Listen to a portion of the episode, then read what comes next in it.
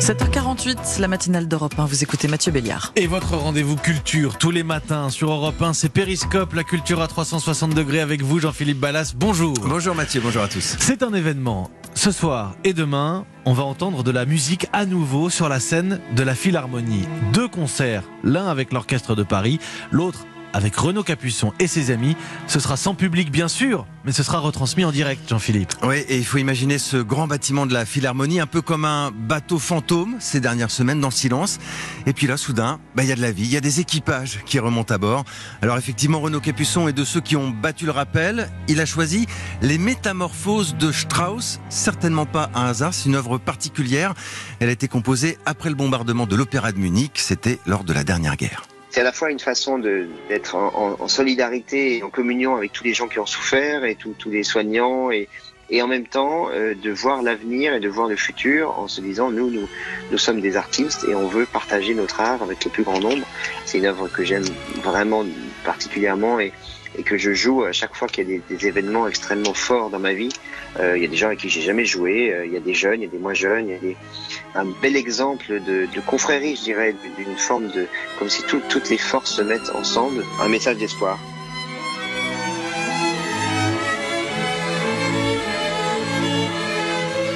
Capuçon, c'est la première fois, j'imagine, que vous allez jouer devant une salle vide.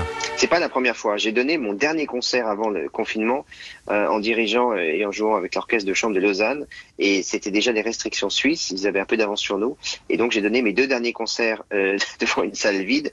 Écoutez, c'est un, un, climat très particulier. Il y a quelque chose d'à la fois euh, euh, très étrange et, et curieusement qui, qui, donne une concentration encore plus forte. Ce qu'il faut arriver à faire, c'est à imaginer le public qui va être derrière son, son écran à ce moment-là. Ça doit être quelque chose, en effet. Euh, combien de places, Jean-Philippe, à la Philharmonie 2400. Ouais, c'est une grande salle. Faut l'imaginer vide. Alors, elle sera pas tout à fait vide parce qu'il y aura notamment le, le capitaine du vaisseau, c'est le président de la Philharmonie, Laurent Bell. Et il faut le dire, il a tenu la barre avec ses marins pendant cette tempête du confinement. Chaque fois que je la vois, même à nu comme ça, parce que le, quand vous êtes seul, c'est l'occasion d'avoir des flashbacks importants. Je me dis que c'est, en termes de salle, une euh, superbe réussite. Donc je pense que oui, ce sont des, signaux de vie aux mélomanes, au public, mais également à la profession. Redonner la confiance. Ce côté-là, les, les, musiciens, je les ai vus en répétition aujourd'hui, ce matin, cet après-midi, euh, l'envie était au rendez-vous. Il n'y a pas de problème.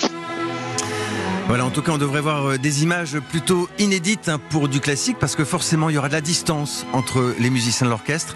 C'est à voir donc ce soir avec l'Orchestre de Paris et demain avec Renaud Capuçon, à voir sur la plateforme live de la Philharmonie et également sur le site de Arte Concert. Et c'est à 20h30. Merci beaucoup Jean-Philippe Ballas, Périscope, toutes les cultures le matin sur Europe 1.